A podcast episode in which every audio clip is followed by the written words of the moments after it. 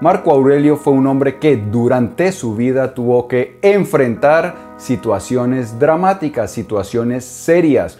Por ejemplo, revueltas dentro del imperio, la traición de uno de sus más queridos generales, su hijo Cómodo no era un modelo a seguir, no era el que mejor se comportaba. Y, como si fuera poco, Marco Aurelio tuvo que enfrentar epidemias parecidas a la que estamos viviendo nosotros ahora con el coronavirus. Es más, una de las posibles causas de su muerte es precisamente una epidemia que asolaba eh, por esos momentos al imperio. Y a pesar de todas estas cosas que tenía que enfrentar casi a diario, pues Marco Aurelio lograba mantenerse en calma, balanceado y ecuánime. Así que las lecciones que nos puede dar para que nosotros en estos tiempos excepcionales podamos también mantener la calma son muy valiosas.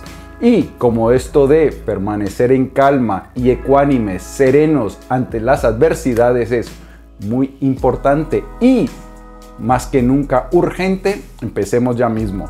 Bienvenido a las Notas del Aprendiz, el lugar que está dedicado a ti, a darte todas las ideas y todas las herramientas que necesitas para que te conviertas en tu más extraordinaria versión, en la más serena y fuerte y para que vivas la vida extraordinaria, la que siempre has soñado y la que naciste para vivir. Bien, vamos a hablar acerca de tres lecciones que nos puede dar el emperador Marco Aurelio para estos momentos en los cuales el coronavirus nos tiene un poco preocupados, un poco nerviosos. Entonces, la primera es ver las cosas objetivamente, ver la realidad tal cual como es. El filósofo Pierre Hadot llamaba esto representación objetiva. ¿Qué es lo que ocurre? La mayoría de nuestras preocupaciones se debe a que hay un evento como el que estamos viviendo ahora que es un poco adverso, que es algo diferente pero nuestra mente le da mil vueltas y empieza a saltar hacia el futuro, a imaginarse catástrofes. ¿Qué es lo que hacía siempre Marco Aurelio? Trataba de ver las cosas tal cual como son. ¿Y qué podemos hacer nosotros para hacernos una representación objetiva? Preguntarnos qué es real, qué nos está ocurriendo en este momento. Lo normal que podemos observar es que en este momento estamos bien. Es nuestra mente la que viaja y crea escenarios catastróficos la que empieza a crearnos el agobio.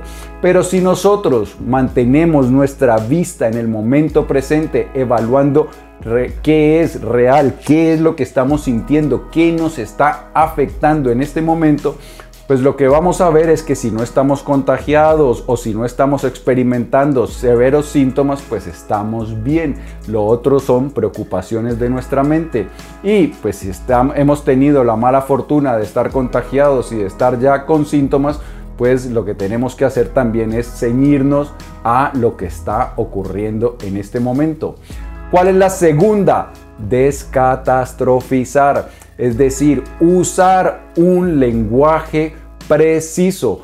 Muchas veces durante estos eventos extraordinarios tendemos a magnificar nuestro lenguaje, a utilizar palabras como es que esto no me supera, es que no puedo con esto, es que esto es una catástrofe. No, los estoicos sabían muy bien que las palabras que usamos tienen un enorme poder en nuestro estado de ánimo. Entonces, si nosotros utilizamos palabras exageradas, palabras que magnifiquen lo que está ocurriendo, pues tendemos a generar mayor inquietud interior.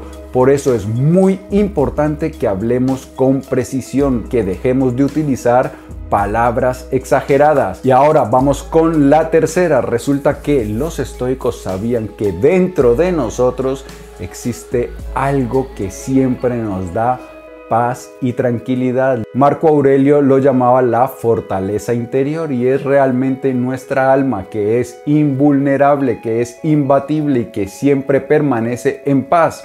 Vamos a hacer un pequeño ejercicio que lo puedes poner en práctica en cualquier momento y vas a descubrir la paz que siempre hay en nuestro interior.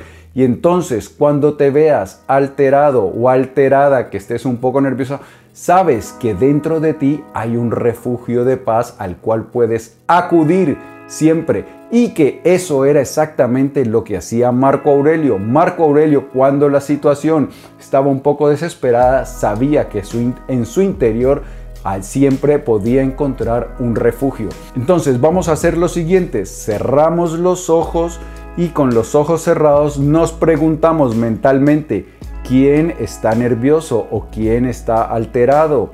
Y de inmediato empezamos a buscar en nuestro interior quién es la persona que está nerviosa. Entonces, vamos a hacerlo ya mismo. Cierra tus ojos y di quién está nervioso. Y ahora busca, busca.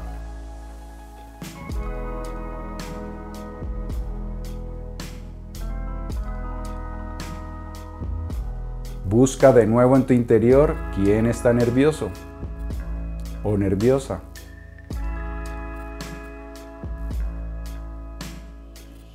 Bien, lo que has descubierto en este momento es que cuando empiezas a buscar, se hace silencio en tu interior, no hay pensamientos y lo que acabas de hacer es conectar con tu alma, con tu conciencia, con la fortaleza interior. Lo que también acabas de descubrir es que hay silencio y paz. Y a ese silencio y a esa calma puedes acudir siempre que lo desees. No cuesta nada.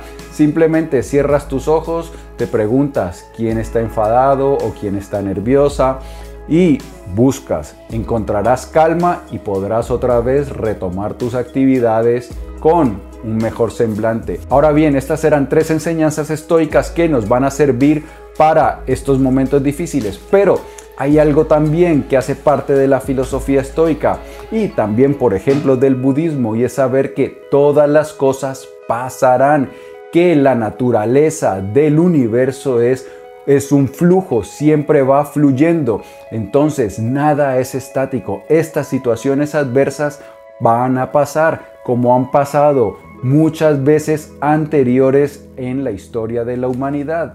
Y la otra recomendación es que estas situaciones excepcionales son situaciones en las cuales se nos da una gran oportunidad para aplicar la filosofía que hemos estado aprendiendo. Si tenemos un interés en vivir filosóficamente, no podemos vivir filosóficamente solo como teoría.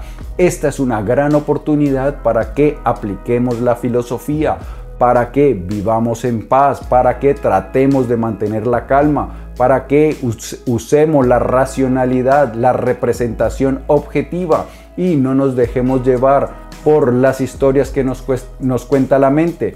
Entonces, de esta manera, esta situación es una gran oportunidad para nuestro crecimiento, para aplicar esas virtudes que hemos estado aprendiendo.